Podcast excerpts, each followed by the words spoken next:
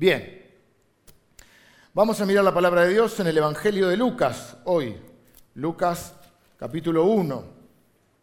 Vamos a estar hablando hoy de la Virgen María, ya que ayer fue el Día de la Virgen, el 8 de diciembre. Yo pensaba, porque leí, no es solo en Argentina, es un feriado, eh, o feriado, un día que se celebra en muchas partes del mundo, diríamos la parte occidental y cristiana. Eh, incluso, eh, por ejemplo, en España es un feriado puente que había este fin de semana. Eh, y yo pensaba que, bueno, que tuve una confusión, me, lo, tuve que, me tuvieron que aclarar y Adrián me, me puso bien, porque me puso bien en tema, porque decía feriado de la Inmaculada Concepción. Yo me puse contento en un punto porque pensé que se estaba refiriendo a la Inmaculada Concepción que María tuvo de Jesús, ¿no? Que Jesús fue engendrado, lo vamos a leer hoy. Hoy vamos a leer la historia bíblica de la Anunciación, que es cuando el ángel Gabriel se le aparece a María y le cuenta los planes que Dios tiene para ella. Y le dice que aunque ella es virgen, va a ser concebida a través, o Jesús va a ser concebido a través del Espíritu Santo. Nosotros creemos en la concepción virginal y en el nacimiento virginal de nuestro Señor Jesucristo. Así que cuando eh, leí lo de la Inmaculada Concepción, dije, bueno, está perfecto, estamos en sintonía. Bueno, después me, aclaró Adrián que en realidad hay un dogma eh, en la Iglesia Católica que lo que habla no es de la Inmaculada Concepción de Jesús, sino de la Inmaculada Concepción de María. Que María fue concebida también de esa manera. Bueno, ahí ya no podemos compartir este pensamiento. Pero sí quiero, importa aprovechar que comenzamos la serie navideña y que, y que ayer fue el Día de la Virgen, para hablar de María y tomar a partir de la vida de María enseñanzas para, nuestra vida. Eh, me pareció que era una buena oportunidad también, porque quizá muchos de ustedes eh, son católicos o se han eh, formado en la Iglesia Católica, y, e históricamente ha habido esta especie de, malentendido histórico acerca de que, bueno, aquellos que no somos católicos, que somos protestantes o evangélicos, yo soy protestón, además de protestante, pero eso es otro tema. Eh, como que, bueno, ustedes mucho no la quieren, la Virgen María. Y ha habido esa histórica rivalidad o discusión. Y los protestantes tampoco hemos contribuido también un poco porque eh, quizás muchas veces no se le ha dado el rol eh, o la valoración, más que el rol, la valoración que María tiene que tener para nosotros. Porque, bueno, también la sociedad era muy machista y entonces eh, históricamente Mm, no se le ha O por esto de, las rivalidades. Vieron que nosotros tenemos, estamos, históricamente tenemos, ¿cómo se dice? Grietas. Hoy a la tarde hay una grieta, cuatro y media hoy, hay una un grietón. Yo diría que es la única grieta que importa. Y entonces estamos en la grieta, ¿no? Los más viejitos acá me ayudan. Soy hincha de, foro de Chevrolet. Ya los más jóvenes no saben esta, esta grieta. Aunque se van heredando las, grietas. ¿eh? Ya y Chevrolet, River y Boca, eh, si sos, eh, bueno, ahora antes era peronista y radicales, ahora son macristas y, kirchneristas, y siempre hay grietas. Y hay una grieta, no, sos católico, sos protestante, y uno de los motivos para la grieta era pelearse por la Virgen María. Entonces, bueno, vamos a hablar un poco acerca de María hoy, y creo que también nos va a servir eh, no solo, que no es el objetivo principal, aclarar este malentendido, sino también para traer enseñanza a nuestra vida acerca de, la fe y de los eventos que podemos ver en esta historia. También aclarando esto, que me parece que está bueno de la Biblia, que a veces decimos los personajes de la Biblia. Y a mí los personajes me suena a la serie de Netflix, ¿viste? Eh, no son personajes, son personas que vivieron. Y, que tenían, como vos y como yo, sentimientos, luchas, miedos, dudas. Porque si no, cuando vayamos a personajes como que, y sí, vos lo podés admirar a Superman, pero no existe. Este, otra cosa muy distinta cuando vos te podés un poco en la piel, en, lo que vivía la persona. ¿viste? Leemos la Biblia, la Biblia o la historia. Hubo hace un tiempo, varios años atrás, un cambio también. Yo lo, pongo como ejemplo, el cambio eh, se llama también un poco revisionismo histórico, que de repente ahora te lo presentan a, no sé, a Sarmiento, a San Martín, a Belgrano, un poco más humanos, ¿no? Porque nosotros nos crecimos, algunos de nosotros, y ya denota la edad eso, la edad que tenemos, y Sarmiento nunca faltó a la escuela, después te enteras que no había escuela. si la fundó en la escuela, ¿cómo que, ¿cómo que no faltó porque no había? ¿Qué vivo? Así cualquiera. Eh, San Martín, vos te lo imaginas cruzando los Andes en el caballo blanco, pero si no, lo cruzó en camilla. Ahora, yo lo admiro más, porque si hubiera cruzado en caballo es admirable. Acá tengo unos amigos que van todos los años a los, a los Andes. Pero cuando te enterás que lo cruzó en camilla, muerto de dolor, lejos de, disminuir mi admiración, me lo hace admirar más. Con María pasa algo parecido. Porque vamos a hablar de la imagen que tenemos de María. Muchas veces retratada por el arte. Y el arte es algo maravilloso, pero es arte, no es realismo. Ah, puede haber alguna corriente dentro del arte realista, pero otra que no. A veces el, arte refleja a veces un poco la realidad. Por ejemplo, hace un tiempito tuvimos con Lili, con la familia, la oportunidad de ver el Guernica. El Guernica es un cuadro que pintó Picasso, que tiene que ver con una parte de la historia de España, eh, con el fascismo español, la derecha española, Guernica es una pintura, entonces fue criticado y muchos, eh, gente de la derecha española decía, mira lo que hiciste, Picasso, y Picasso dice, esto no es lo que yo hice, esto es lo que ustedes hicieron. Yo solo lo pinté. No sé si... A veces el arte refleja, pero a veces también el arte se vuela, porque por eso es arte. Si bien puede ser la crónica, una historia. Digo esto porque en el arte, a Jesús o a María, el arte religioso, bueno, no deja de ser arte y a veces lo pinta. A Jesús, por ejemplo, a mi gusto lo pinta el arte muy, muy delicado. ¿Viste Jesús todo? Mm. Jesús era un hombre, a mi modo de interpretar, muy fuerte para resistir el castigo físico que resistió durante más de 12 horas, tiene que haber sido muy fuerte. Era un hombre que trabajaba en la construcción, carpintero, no con todas las sierras ahora y todos los elementos, o sea, y sin embargo nos lo pintan de una manera. Y a María, ¿cómo más o menos la ha descrito o la eh, pensado la historia. Bueno, ¿cómo la imaginamos? Con un vestido celeste, no sé si es por nuestro país o en general celeste y blanco en todos lados, ¿no? Vestido celeste, inmaculado también, que hay quizá unos, unos bordes dorados, un halo, una corona, en algunos casos creo que un bebé en brazos.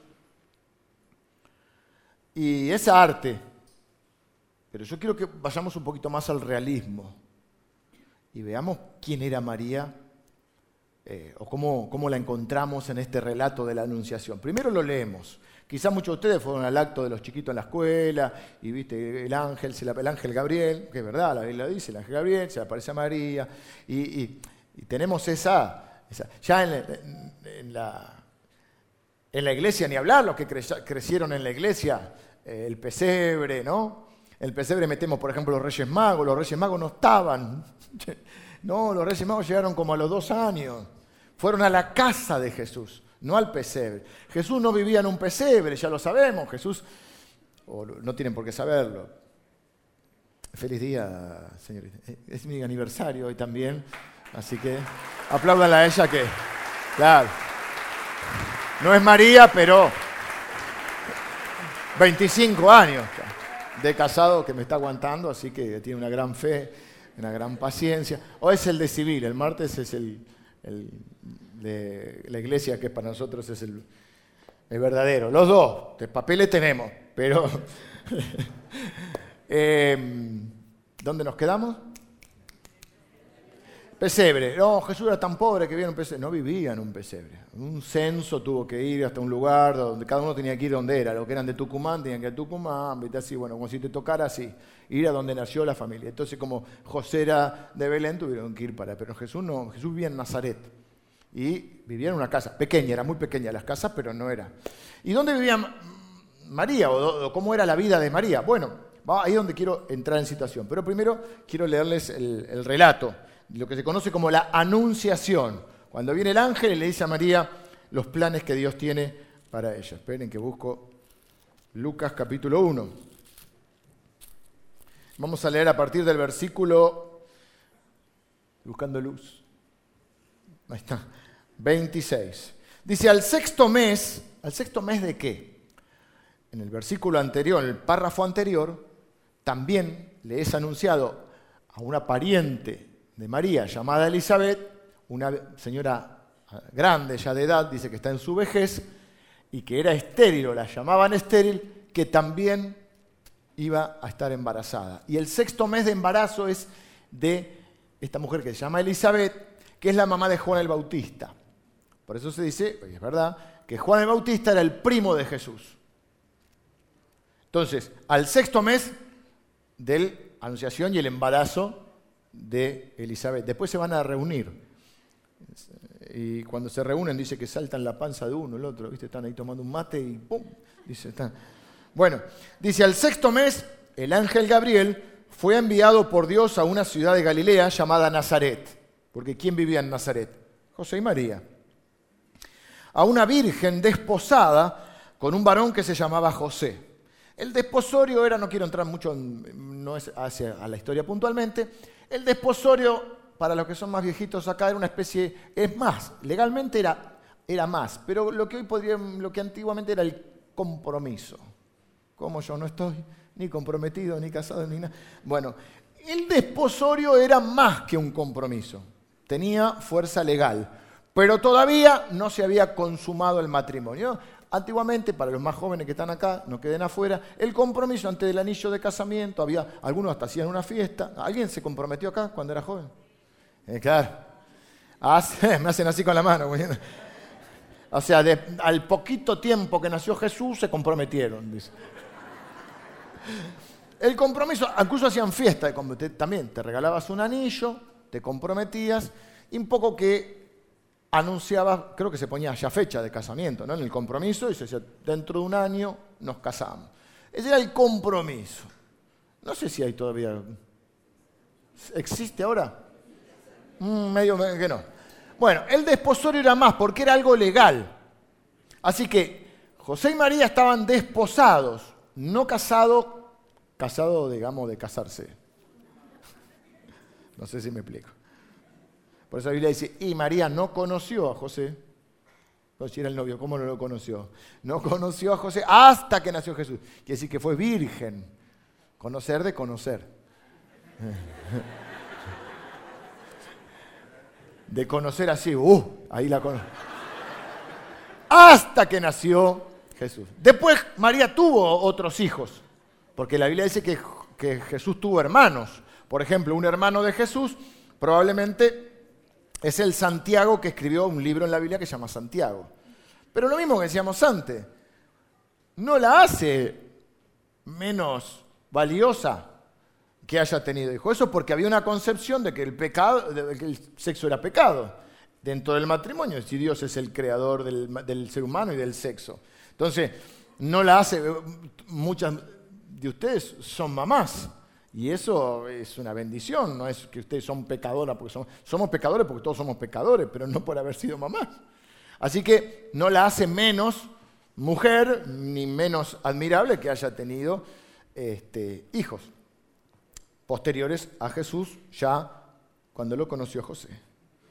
Bueno, entonces, pero acá era virgen, a una virgen desposada con un varón que se llamaba José, de la casa de David, o sea, la descendiente del rey David, y el nombre de la Virgen era María. Y entrando el ángel en donde ella estaba, dijo, Salve muy favorecida, el Señor es contigo, bendita entre las mujeres. El saludo del ángel.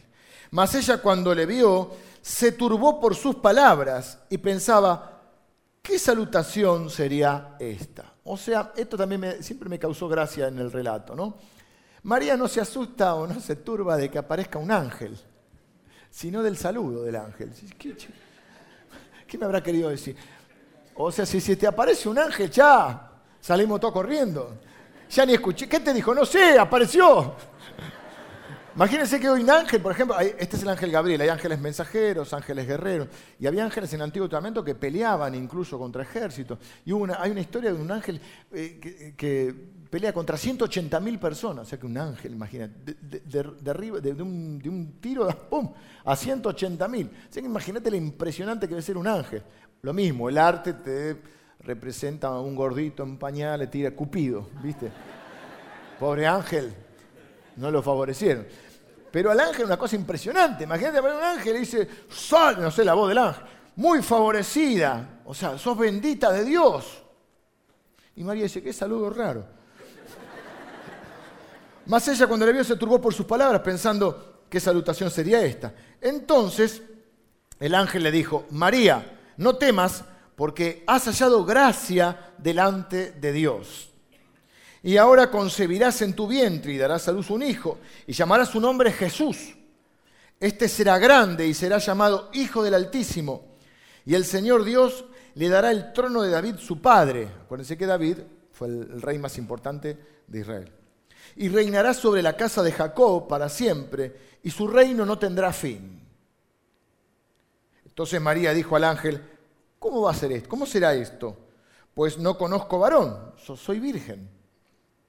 Respondiendo el ángel le dijo, el Espíritu Santo vendrá sobre ti y el poder del Altísimo te cubrirá con su sombra, por lo cual también el santo ser que nacerá será llamado Hijo de Dios.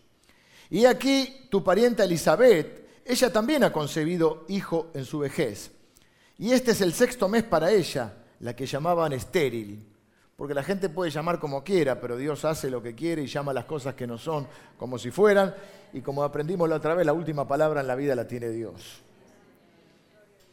El diagnóstico es, estéril, el diagnóstico de, Dios va a ser la madre del Juan el Bautista. Dice la Biblia que no se levantó hombre, salvo Jesús, no se levantó un hombre como Juan el Bautista hasta la, hasta la venida de Cristo. Entonces María dijo, ah, pará, eh, este es el sexto mes para ella, la que llamaban estéril. Porque nada hay imposible para Dios. Tremenda, tremenda declaración del ángel.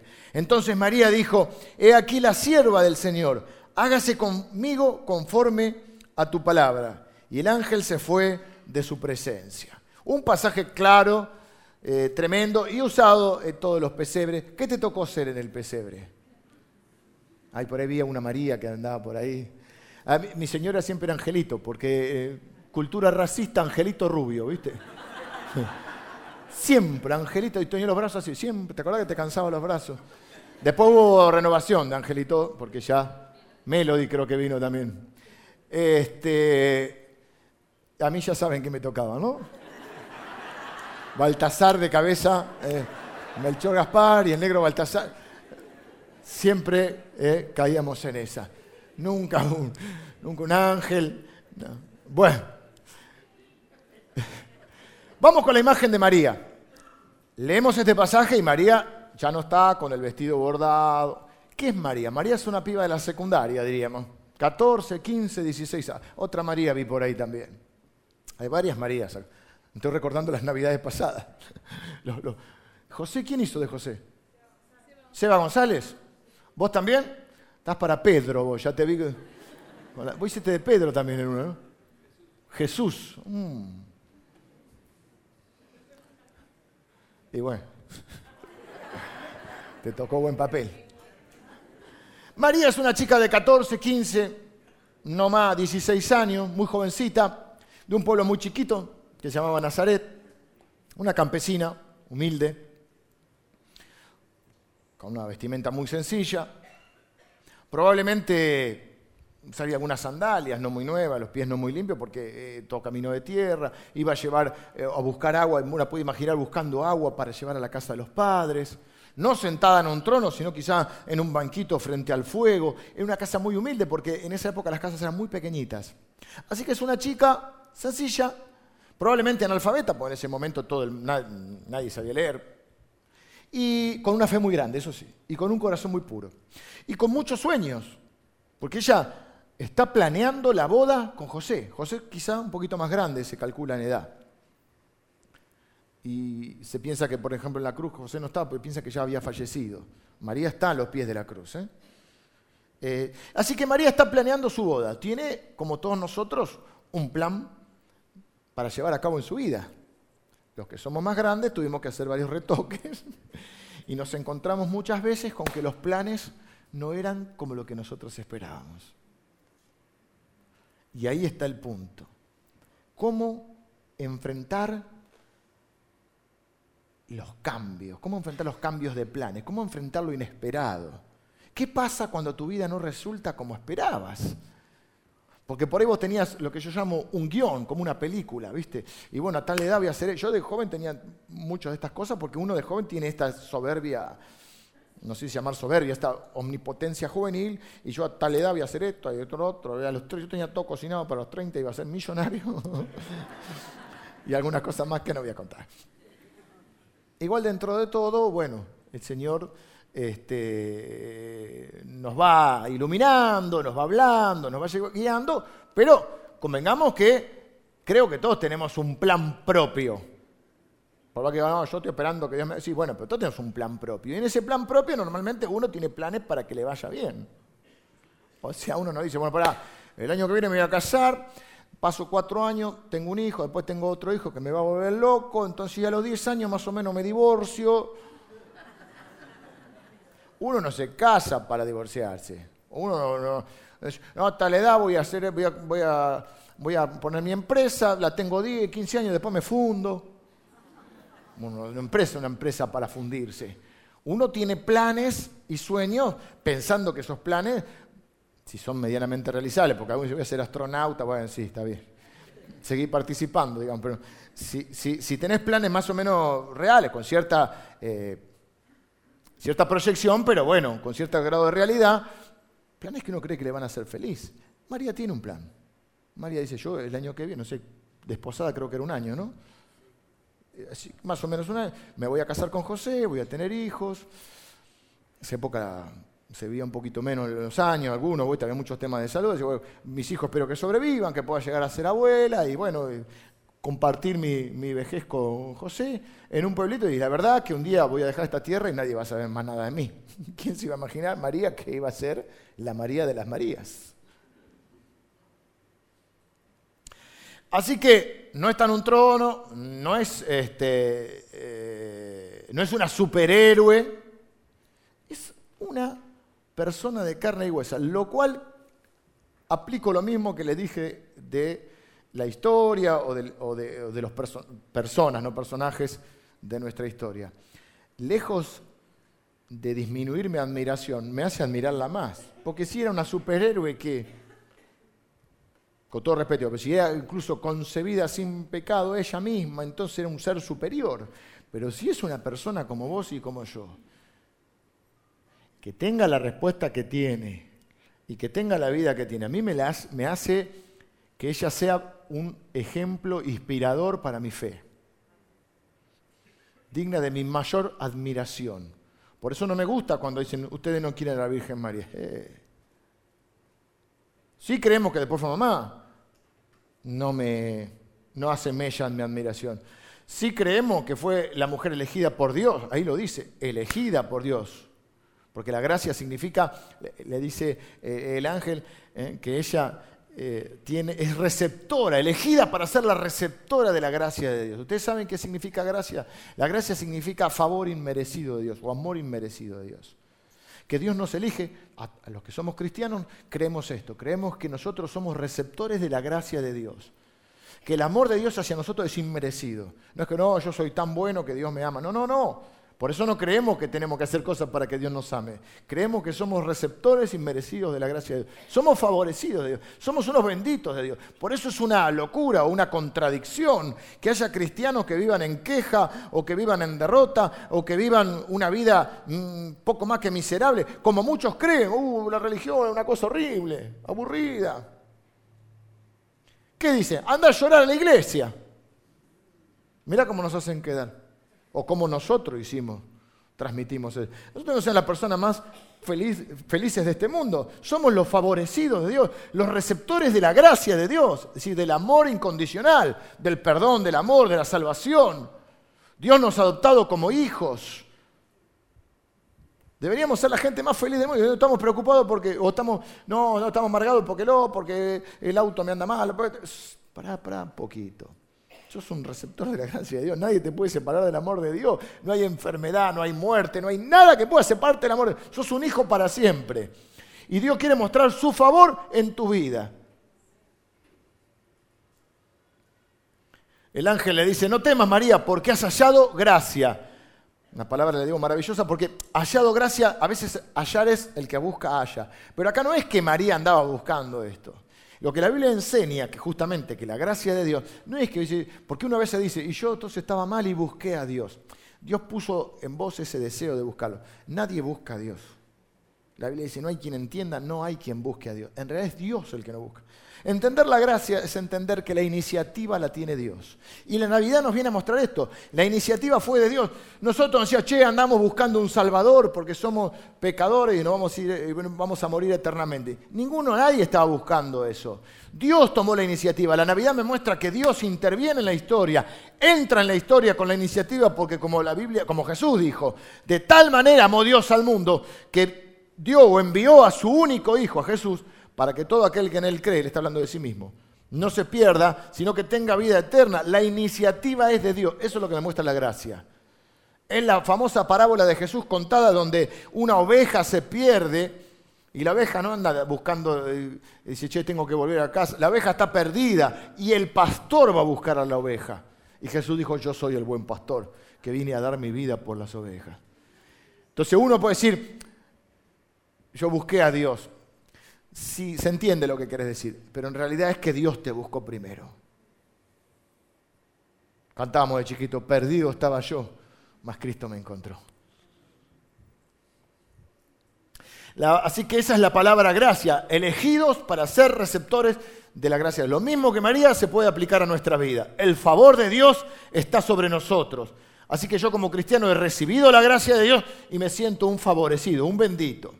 María pregunta, yo he enseñado acerca, todas nuestras enseñanzas están en un sitio, en una aplicación, que también se pueden bajar el bosquejo, de, está el escrito, el bosquejo y el audio de estas enseñanzas. Y muchas veces hemos repetido que las conversaciones importantes se tienen cara a cara, no se tienen por mensaje de texto ni por mail. Pero hablaste con, no, le mandé un mail. Hablaste, no, le hablé por teléfono. No, no, no, porque hay un lenguaje gestual que es muy distinto. ¿Por qué digo esto? Porque ella pregunta, tiene preguntas, María, tiene fe, pero tiene preguntas. ¿Cómo va a ser esto? ¿Cómo que voy a ser mamá si soy, si soy virgen? Ahí el relato nos hace referencia a que Elizabeth, la mamá de Juan Bautista, también queda embarazada, también tienen un anuncio divino de que queda embarazada al esposo que se llama Zacarías que es un, sacerdote, esposo de Elizabeth. Y cuando Dios le dice que van a tener un hijo, él también pregunta, ¿cómo va a ser si somos viejos? Pero ahí Dios se molesta, porque ve incredulidad y dice, ah, como no me creíste, ahora te vas a quedar mudo hasta que nazca el pibe. Hasta que Juan el Bautista. Pero con María no se enoja, frente a la misma pregunta no se enoja, porque evidentemente hay un lenguaje que nosotros no podemos percibir por las palabras, sino por el resultado, que lo de María no es falta de fe. María solo pregunta. Hay muchos de ustedes que tienen preguntas con respecto al Evangelio. Entonces, pastor, yo tengo dudas o preguntas sobre esto, cómo fue, cómo fueron los hechos. No soy un verdadero cristiano. Sí, sos un verdadero cristiano que tiene preguntas. Eso no es incredulidad. Incredulidad si vos decís, yo no creo la Biblia sea verdad, no creo Jesús, no creo que murió, no creo que resucitó. Bueno, eso es incredulidad, está bien, no crees. Punto. Es respetable, pero no creo. Muy distinto es que algunos de ustedes digan, yo creo en la Biblia, creo sí que es un libro inspirado por Dios, creo que Jesús vivió, que existió, que murió y resucitó, pero tengo un montón de preguntas sobre cómo fueron los hechos. Y el Evangelio es tan grande que puede soportar y resistir preguntas. Sino que es como Dios. ¿Cómo se lo va a poder preguntar a Dios? ¿Cómo no vamos a tener cosas que desconocemos de Dios o que no podemos explicar de Dios?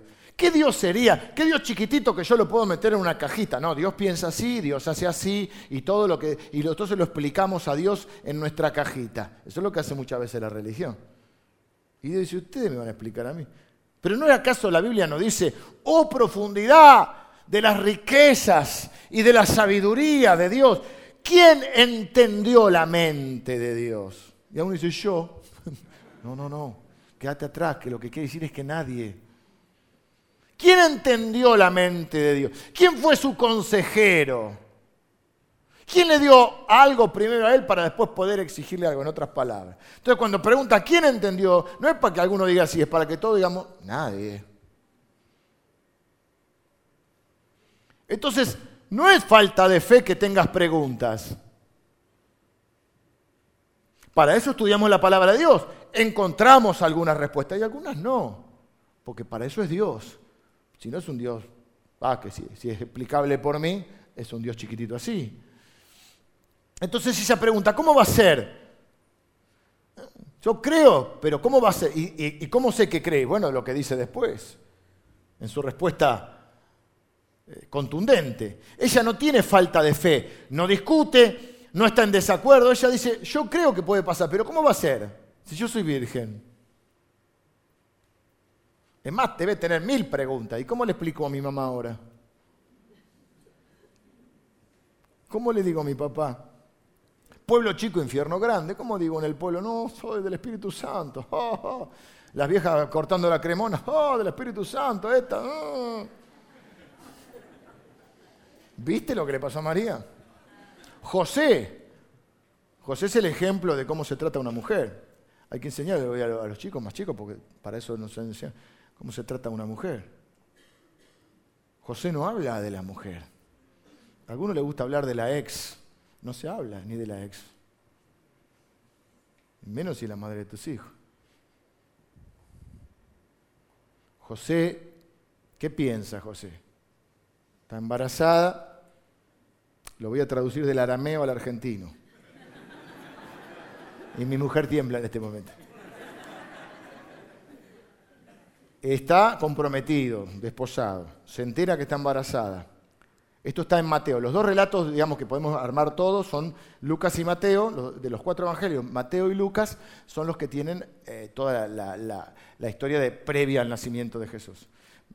José la va a dejar en silencio, sin decir nada. No publica en Instagram, en Facebook, me metió los cuernos. Pero él cree que le metió los cuernos. Lo dice la Biblia, mi amor.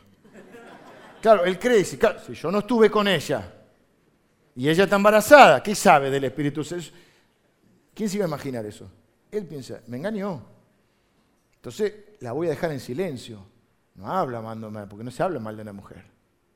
No se habla de una mujer. Entonces la, va a dejar en silencio.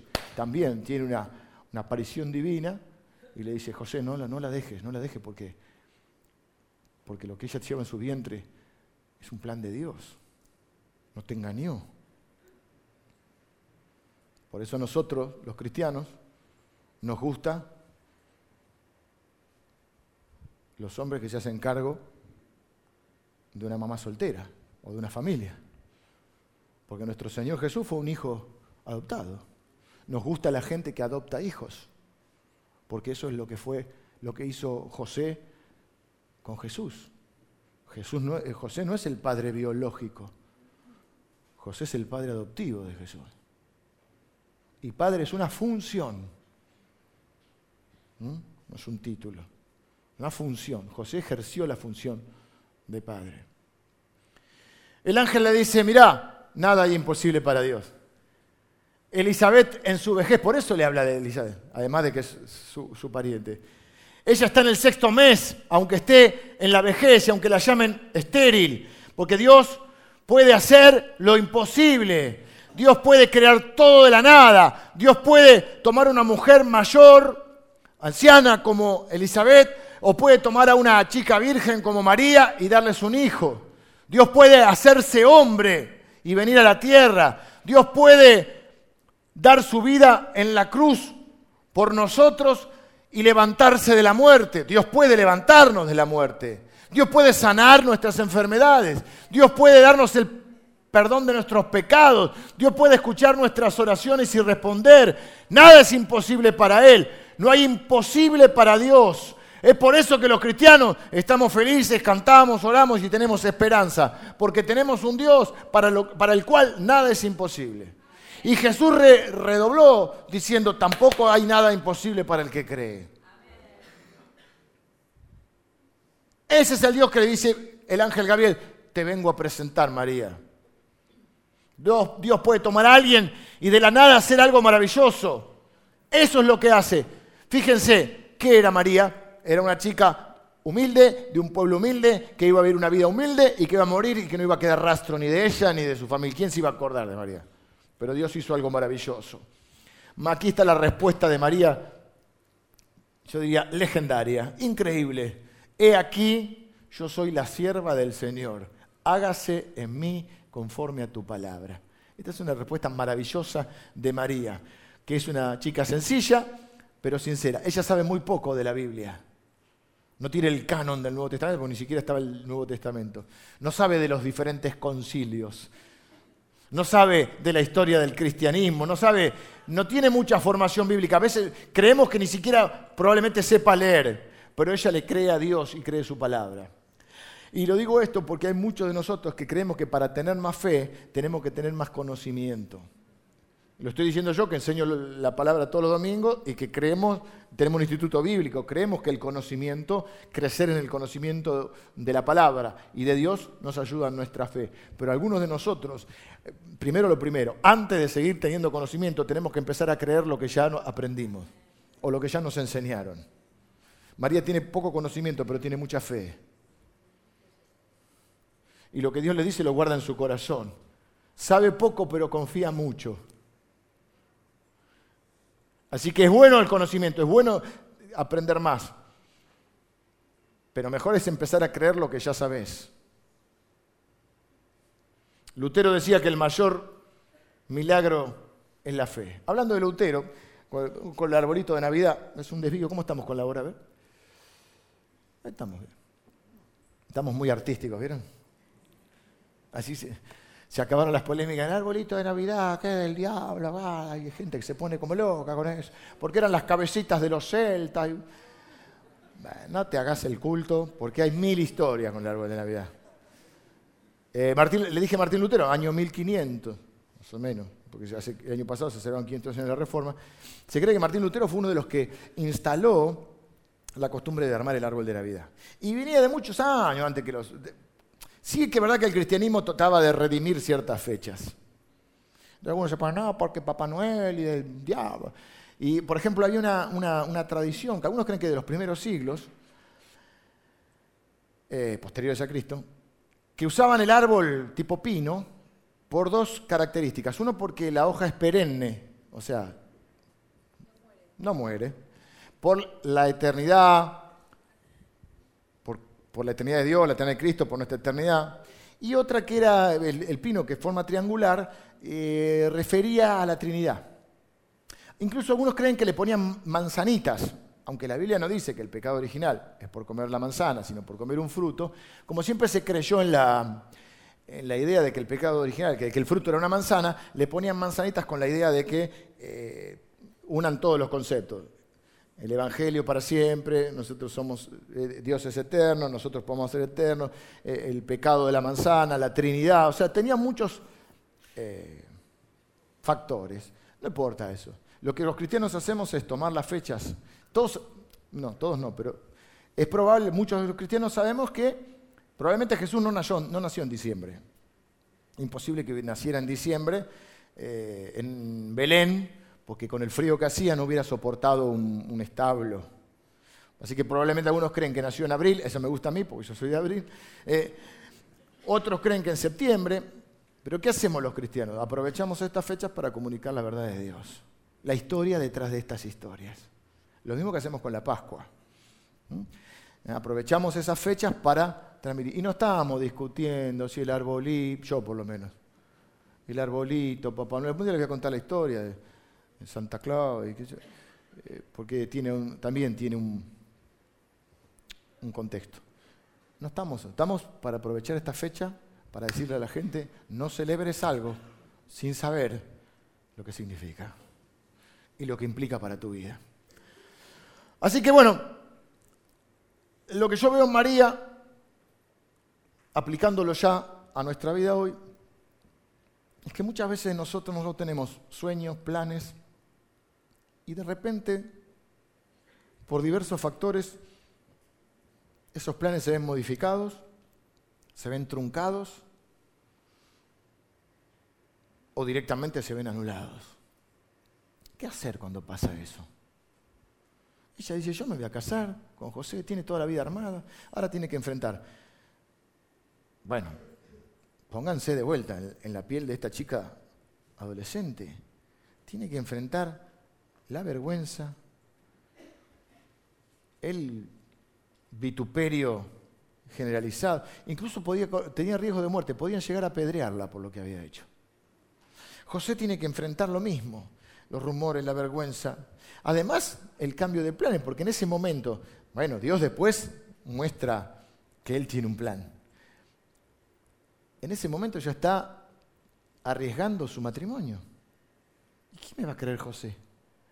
Que voy a José y le digo, ¿sabes qué? El Espíritu Santo me embarazó.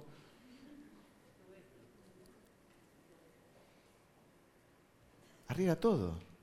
Y no hay momentos en tu vida que parece que vos tenías todo un guion, todo un plan, una película armada, y, viene algo que después podemos ver si es de Dios o no, y, tus planes quedan en la nada. Y tu empresa voló por los aires, y tu matrimonio está por volar o ya voló por los aires, y tu hijo que pensabas que iba a ser este ingeniero atómico, resulta que es el gordo valor.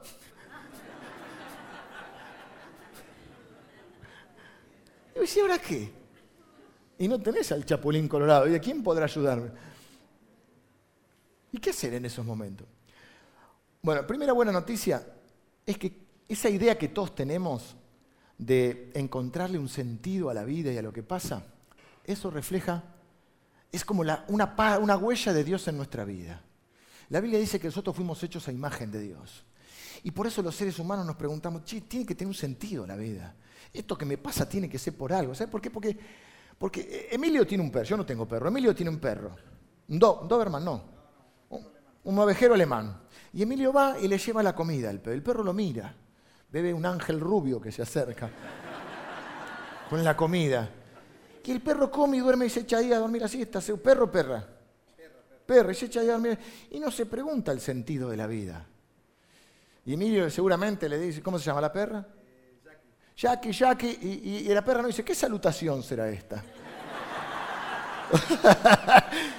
Ve uno que parece un ángel, porque es rubio, los ángeles son rubecitos. si me viene a mí dice, este me viene a sacar la comida, no. Lo dice, ¿qué salutación? No, ¿cuál será el sentido de las siestas? No se pregunta eso, pero no está hecho imagen de Dios. Mi sobrinita hermosa, una de mis sobrinitas hermosas me preguntó otro día, ¿los perros van al cielo? Tienes esas preguntas que, que no sabes qué contestar.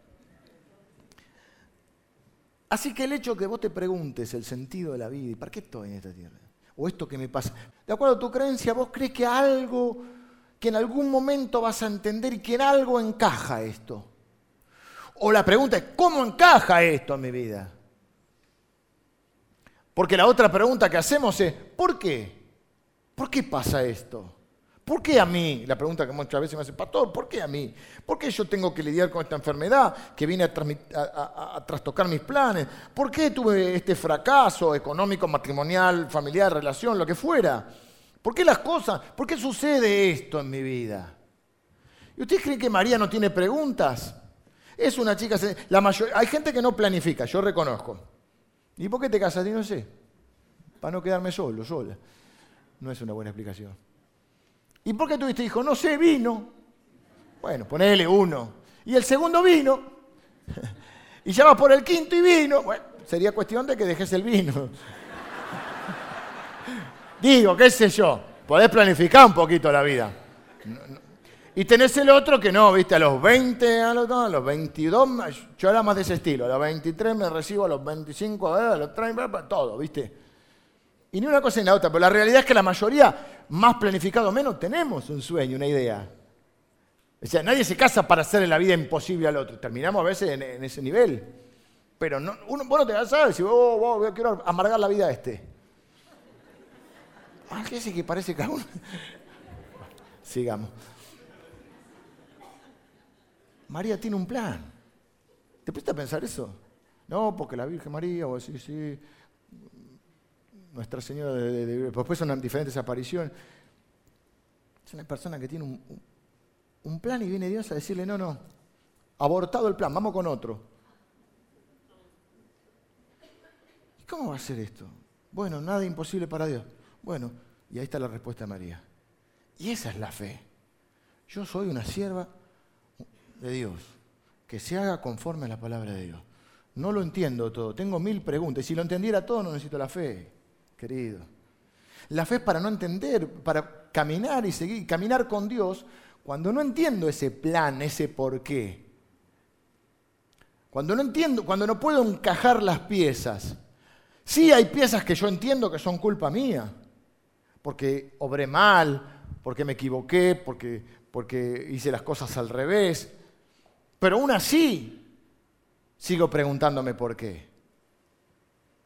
Entonces, para los que somos más grandes y hemos cometido muchos errores, ¿cuál es el mensaje de la Navidad? Bueno, Dios de todo saca algo bueno. Así como dijimos, si sucede conviene, o la otra, todo pasa por algo, no hay casualidades en la vida. Todas esas frases que ensayamos y que a veces es solo una expresión de deseo, o todo va a mejorar. ¿Qué sé yo si todo va a mejorar? ¿Qué sé yo?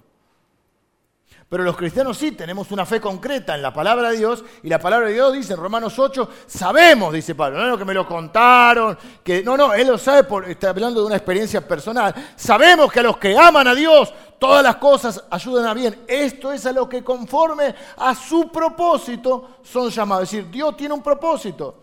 Y dice, dice eh, el mismo apóstol Pablo en, en Efesios, que Dios eh, dice, según el designio de su voluntad. Dios tiene un designio y la Navidad viene a mostrarnos eso. Dios entra a la historia con un plan y le viene a decir, María, vos sos parte de ese plan. Y no es que ahora porque estás en el plan de Dios todo va a ser lindo y, maravilloso y fantástico. No terminó la historia ahí. María guardó en su corazón lo que le dijo el ángel, pero no fue fácil todo lo que vino. Plantarse con José, después empezó, este, hubo un censo que también lo habrán visto en los, pesebres, por eso nace en el pesebre, donde cada uno tenía que ir a donde nacía. Y María tiene que subirse a un burro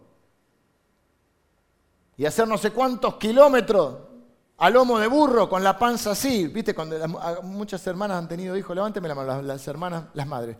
Viste que va en el auto tu marido y la loma de burro, anda despacio, que lo voy a tener acá, te dicen, ¿viste?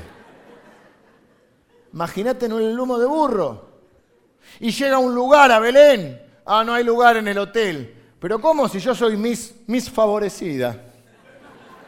Mis bendita de Dios. Pepa, no hay lugar para vos. Y después empieza una matanza. Porque Herodes es un loco que piensa que como dice que va a ser, viste que la profecía, que un rey que va a tener un reinado para siempre, piensa que es un rey físico.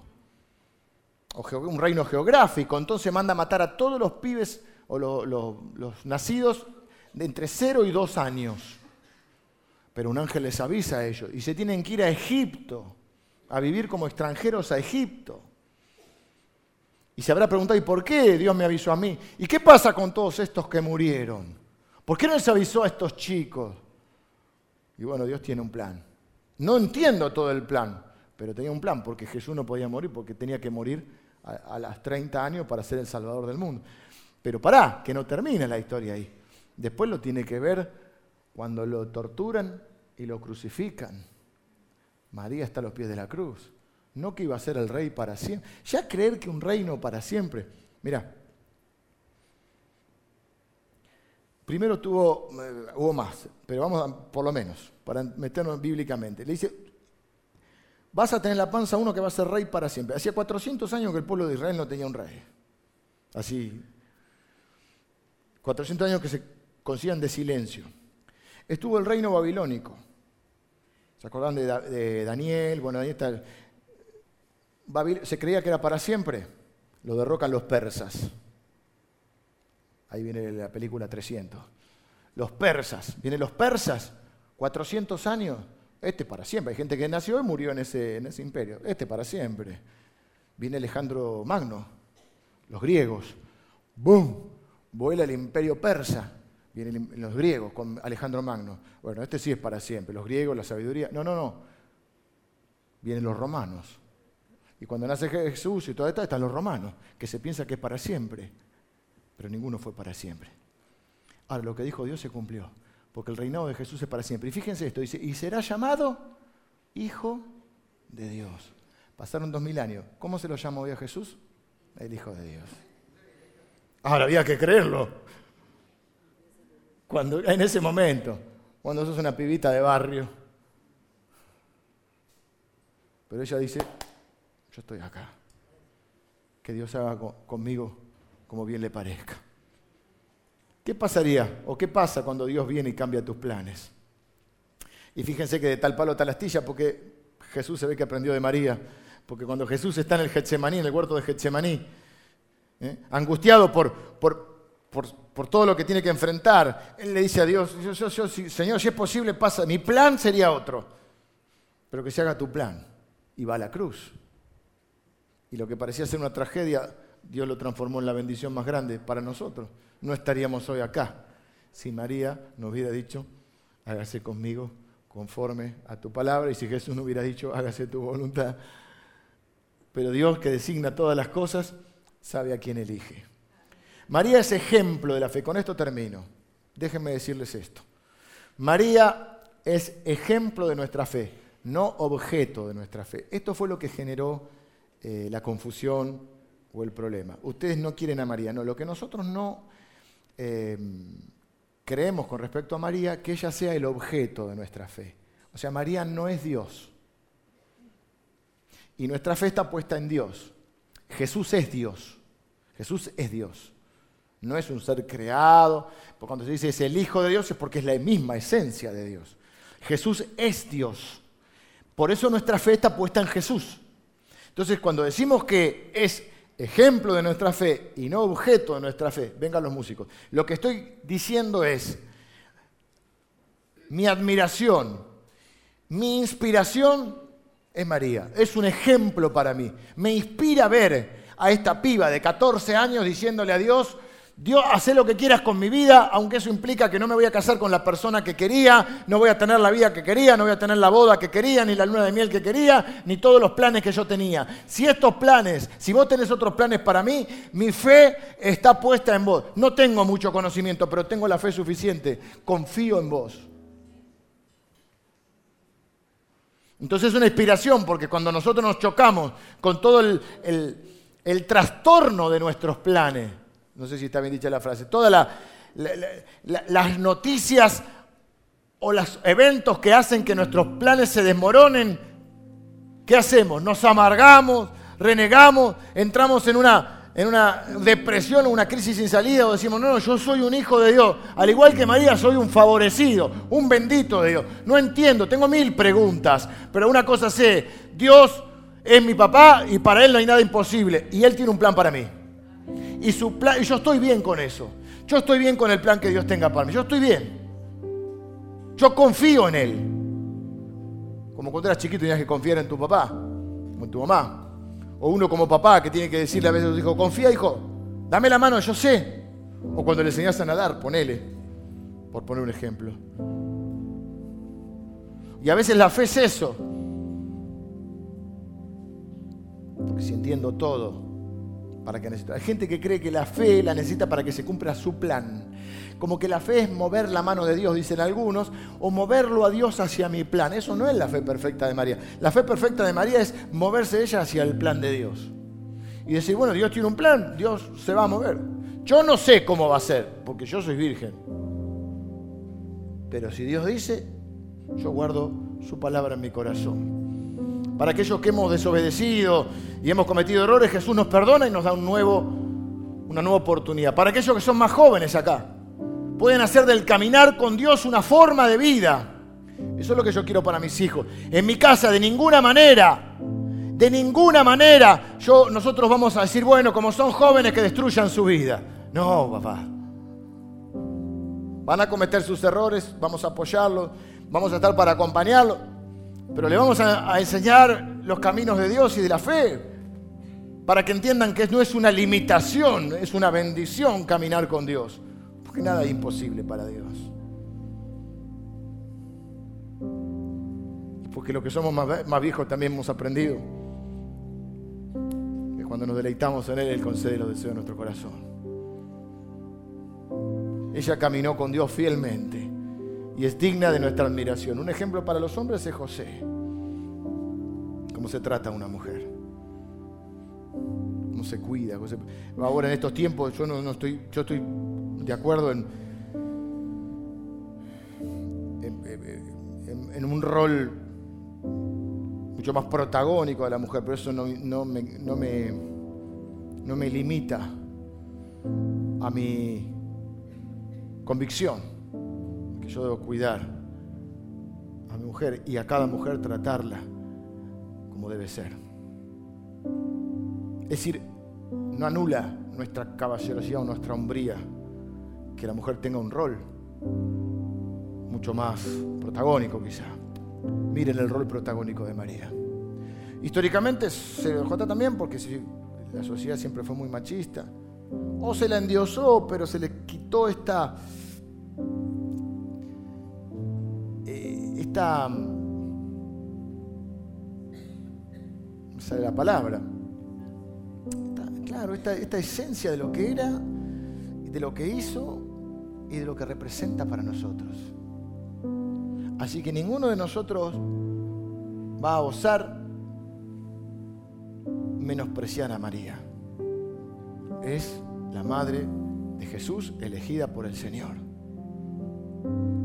Es la mujer que demostró la fe en la anunciación, en el nacimiento, en la vida y en la cruz. Es la mujer que nos enseñó a responder cuando no sabemos qué responder, cuando todos nuestros planes se desmoronan, cuando los pronósticos contradicen nuestros sueños. ¿Dónde nos vamos a parar? Nos vamos a parar en esa misma fe. Soy un siervo de Dios, receptor de su gracia. Que Dios cumpla su palabra en mí. Soy parte de un plan que Dios tiene y los planes de Dios son planes de bendición. Me voy a aferrar a saber que yo amo a Dios y a los que aman a Dios, todas las cosas funcionan para bien. De alguna manera Dios va a hacer algo con esto. Mi esencia es buscar el porqué y sí, sí, porque soy hecho a imagen de Dios. Algunas cosas las entenderemos, otras no. Para las que no, las que más necesitamos la fe. Así que yo voy a terminar orando. El desafío es que eh, en, esta, en este domingo donde recordamos a María y donde, eh, no sé si lo dije, creemos en el nacimiento virginal de nuestro Señor Jesús, plantemos en esta verdad. Nada es imposible para Dios. Jesús dijo, nada imposible para el que cree. Yo soy un hijo de Dios, yo creo. Nada imposible. Creo en un Dios que no tiene ninguna imposibilidad. Por lo tanto, nada imposible para que Él haga mi vida. La última palabra la tiene Él. Los planes son los de Él. Y yo estoy bien con eso. Que Él cumpla sus planes en mí. Yo soy parte de un plan. Nada que sucede lo agarra Dios distraído. La Navidad me muestra que Dios es un Dios personal, no es un Dios eh, abstracto, un Dios que está en otra estratosfera y alejado de nosotros, un Dios que interviene en la historia del hombre y va a intervenir en la historia de mi vida para cumplir su plan. Mi tarea es creerle a Dios, guardar su palabra en mi, corazón y seguir adelante. Como dijimos la otra vez, camino con Dios, camino sin Dios. Yo elijo caminar con Dios. Pero quiero orar y quiero orar por aquellos que están viviendo esos tiempos donde quizá de desorientación o, de, o, tiempos de cambios y, no sabemos mucho cómo va a seguir la cosa y tenemos preguntas y tenemos miedos, pero la fe es seguir adelante. Tranquilo, sos un bendito de Dios, sos un favorecido de Dios. Dios no deja a sus hijos, Dios tiene un plan. Y todo lo que está sucediendo no es el karma, para nosotros es Dios que va a cumplir ese plan que nos incluye. Señor, quiero orar por cada uno de mis hermanos. Eh, confiamos en ti, Jesús. Eh, recibimos el don de la gracia y, y decimos como María, yo soy tu siervo, yo soy tu sierva, hágase conmigo conforme a tu palabra. Soy parte de tu plan, Señor. Y soy un bendito, soy un bendito. Más allá de tus errores, de tus pecados, de tus fracasos, vengo a decirte que estás en los planes de Dios.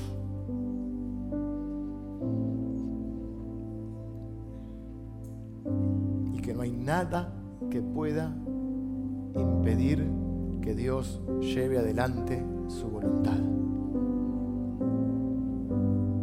Nada imposible para Él. Señor, te pido por todos los que me están escuchando Señor, para que nosotros podamos ser inspirados por tu palabra y por la vida de María, por su respuesta de fe. Señor, aquellos que están viviendo cosas que no entienden o que se les dificulta eh, enfrentar, te ruego, Señor, que le des la sabiduría para manejarse en este tiempo y la valentía y la fe para llevar a cabo lo que tienen que hacer. Dales el coraje para enfrentar esto, Señor. Señor, en este día te honramos, bendecimos tu nombre y yo bendigo a cada persona que está en este lugar. En el nombre de Jesús. Amén.